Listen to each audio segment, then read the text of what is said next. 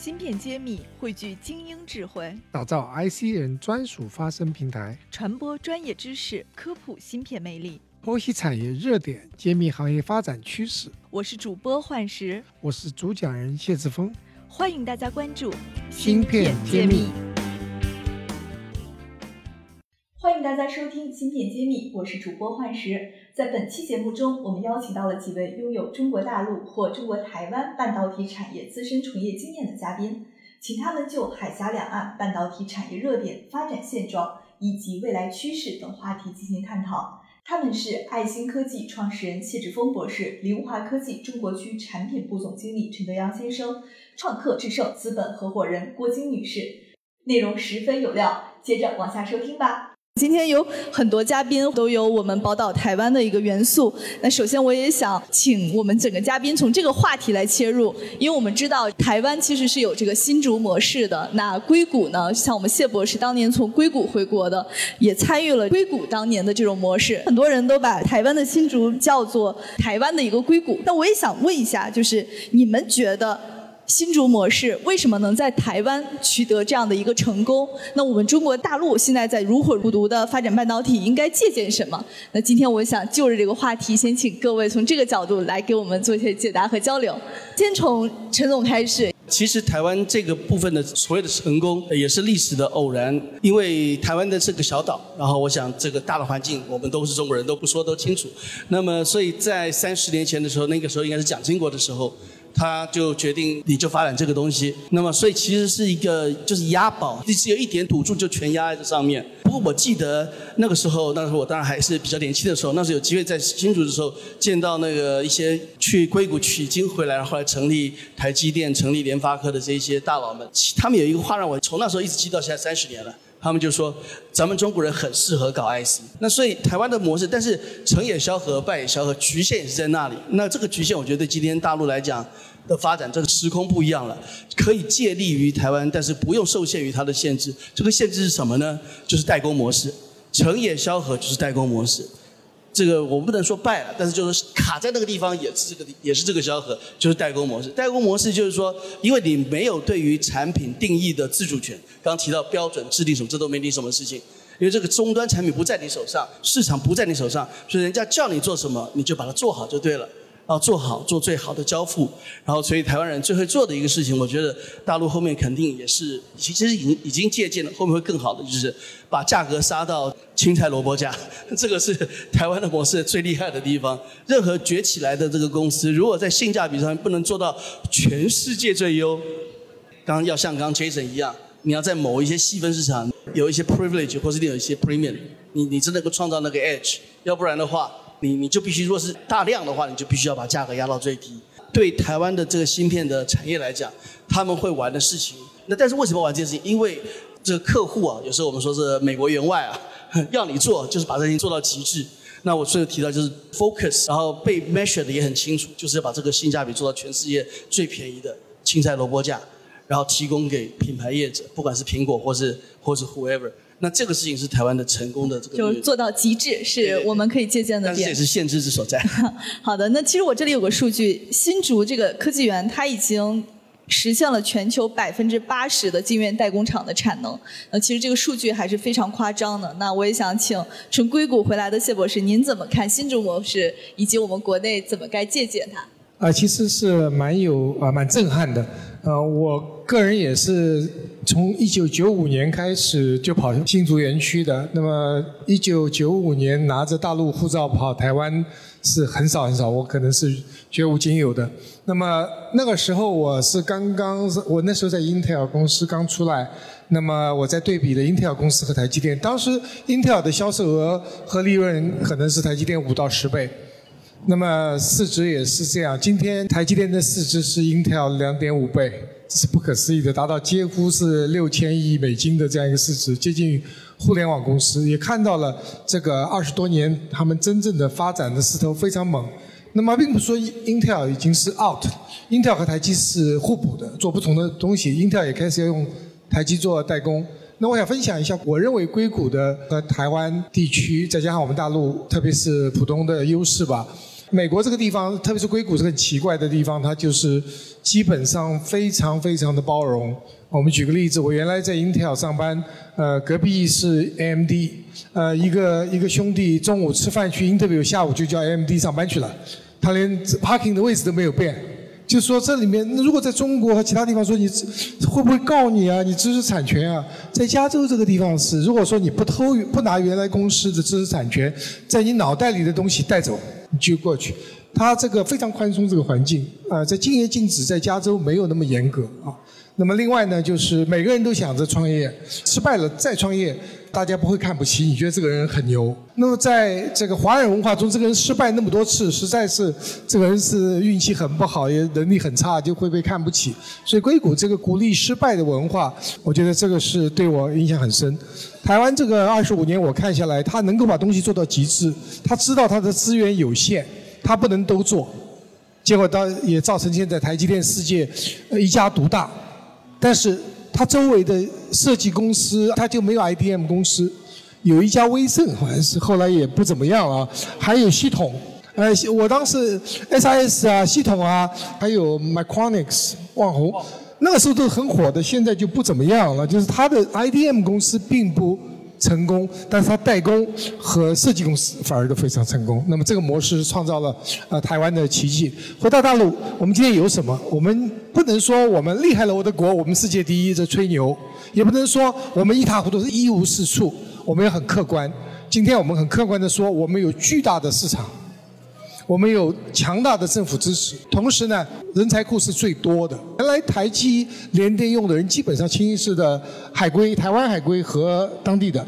今天据我所知，很多大陆海归去了台湾，在台积电已经做到中层接近高层了。就是它基本上是靠全球人才，那引进华人人才。那么大陆今天我们可以需要引进外国人才，外呃这个包括海峡两岸的人才，但本土就有大量的人才，无论是海归还是本土的人才，非常非常多啊。那么只要把它用好，那我们的短板是什么呢？我们没有张忠谋、Andy Grove 这样子的真正世界级的领袖。Andy Grove 创造了 Intel，Morris 创造了台积电，所以这样的领军人物我们有潜力，也有一些 candidate，对吧？比如说长江存储 CEO，我那个同学杨世宁，他有机会。但今天的火候是没有办法和 Andy Grove 和这个张忠谋这种世界级的总舵主。那么我们需要培养我们自己的领军人才，这是一个要做的。另外一个呢，技术积累不要老想着要借鉴，还是引进。其实我们要引进加上自己原创，这两个加起来，我就说那么多。好，谢谢。好的，我们请我们有这个外资背景的郭总来讲一讲，因为我知道你也有是国际大厂的工作经验，所以您给我们分享一下这个话题，我们有哪些借鉴？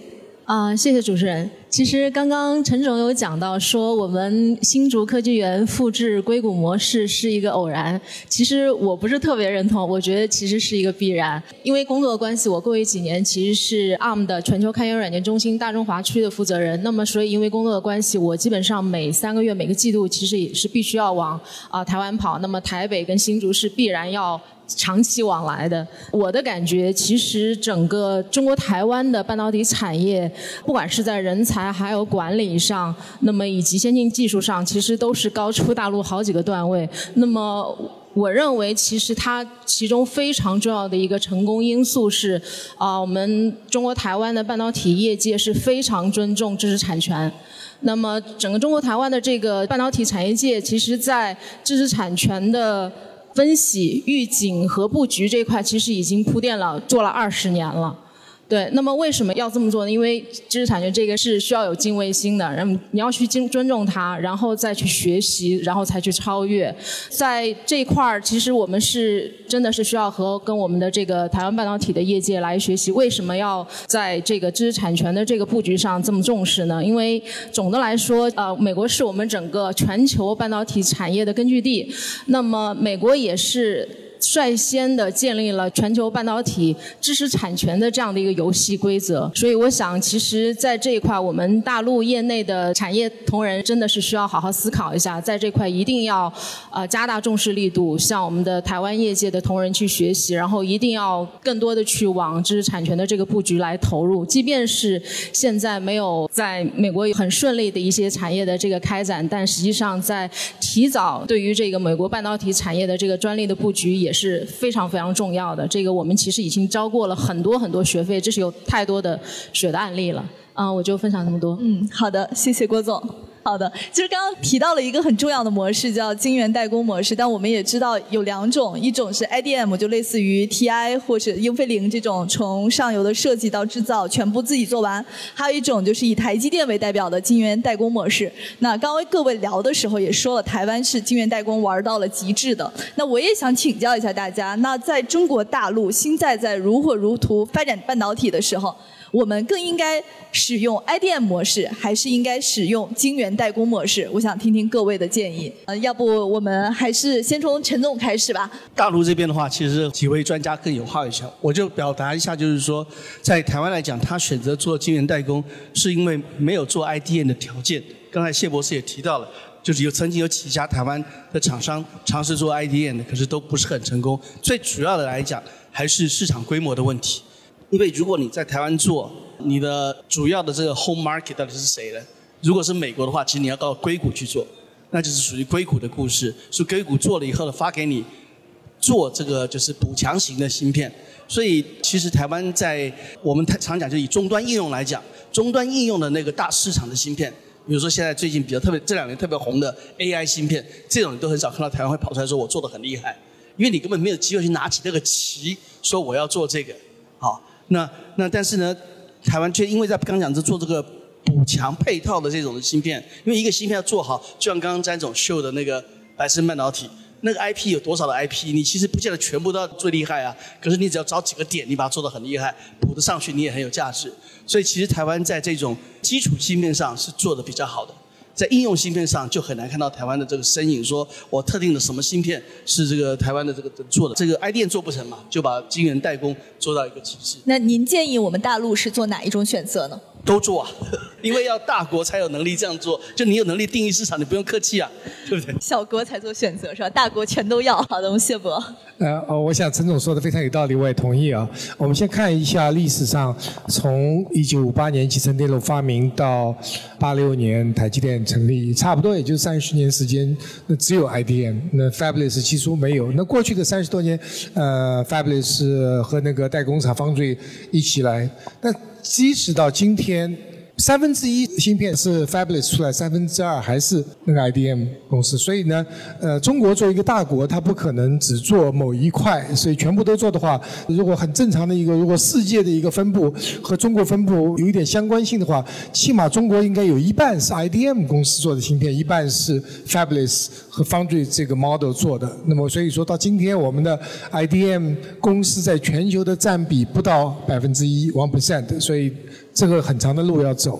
那我倒要说呢，这个说起来容易，做的难。你是从一个 fabulous 自己建厂变成 IDM，比如说格科威在那边做，甚至其他在做，还是说我从一个 Foundry，我现在自己也做产品了，我变成一个 IDM，这两条路都有巨大的障碍。比如说，我是一个 foundry，比如说中芯国际说，咱们从今天开始 IDM 了。武汉武汉新兴现在就是从 foundry 转 IDM。但武汉新兴从来就是一个很小很小的公司，到今天也不过两万片嘛。所以做一个 foundry 都太小，foundry 你不到五万片是不赚钱的。所以他只能说，呃，他有机会转。像中芯国际这样大的公司，是不可能转 IDM 的。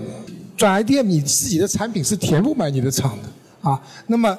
这很难，是吧？那个武汉新兴这个小公司，他自己摇摆过很多。开始是中芯国际的武汉新兴，后来变成了独立的武汉新兴，他就做产品了。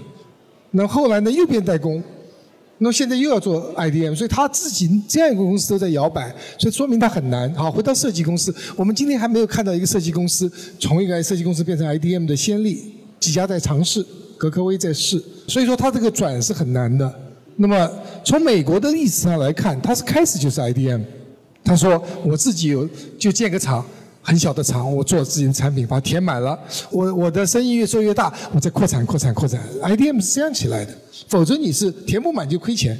所以我们看看呃能不能走出这个这个模式来。但我倒建议呢，呃是张武金先生提出的，就是所谓的。就是 CIDM，我们叫共产主义 IDM，Communist IDM。那他怎么做？其实这不是新东西，在想当年在新加坡有一家公司叫 Tech，T E C H，是吧？T 是这是四个公司的合资公司，T 是 T I，呃，E 是 E D B，新加坡政府，那么 C 是 Canon。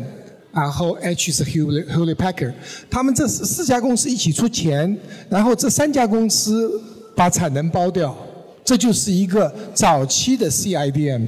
那张汝京提提出来就是说，我三个公司太狭隘，我们来个一百个公司，大家一起做啊、一起来做这个，所以这个模式是有成功案例的，是能不能在中国成功？不知道，但是张汝京在尝试，有其他人也尝试，我是比较看好的，好吧？我觉得未来是三种模式的组合，谢谢。好的，看看郭总有没有什么新的观点。对，其实从整个芯片发展史来看，就是这个芯片本身就是从 IDM 的这个模式来的嘛。你比如说像这个三星啊，这个 Intel 和 TI，那么其实也是由这个张忠谋先生从 TI 出来之后创立了台积电，所以才把芯片分成了设计、制造、封装这样的一个环节，那么才会有这些轻资产的芯片设计公司的诞生。比如说最知名的美国高通、NVIDIA，以及我们中国在过去的十年里面。有这么多优秀的、知名的芯片设计公司的诞生，比如说华为海思、中芯微电子、华大半导体这一类，对，还有紫光展锐，对，所以那么这些芯片设计公司就可以专注它本身的芯片的设计、销售和服务，而把这个芯片的晶圆的制造跟呃封测给外包出去。那么同时在同一时期，那么台湾也诞生了大量的这种 OSA 的这种呃芯片封装跟测试这样的一些代工模式。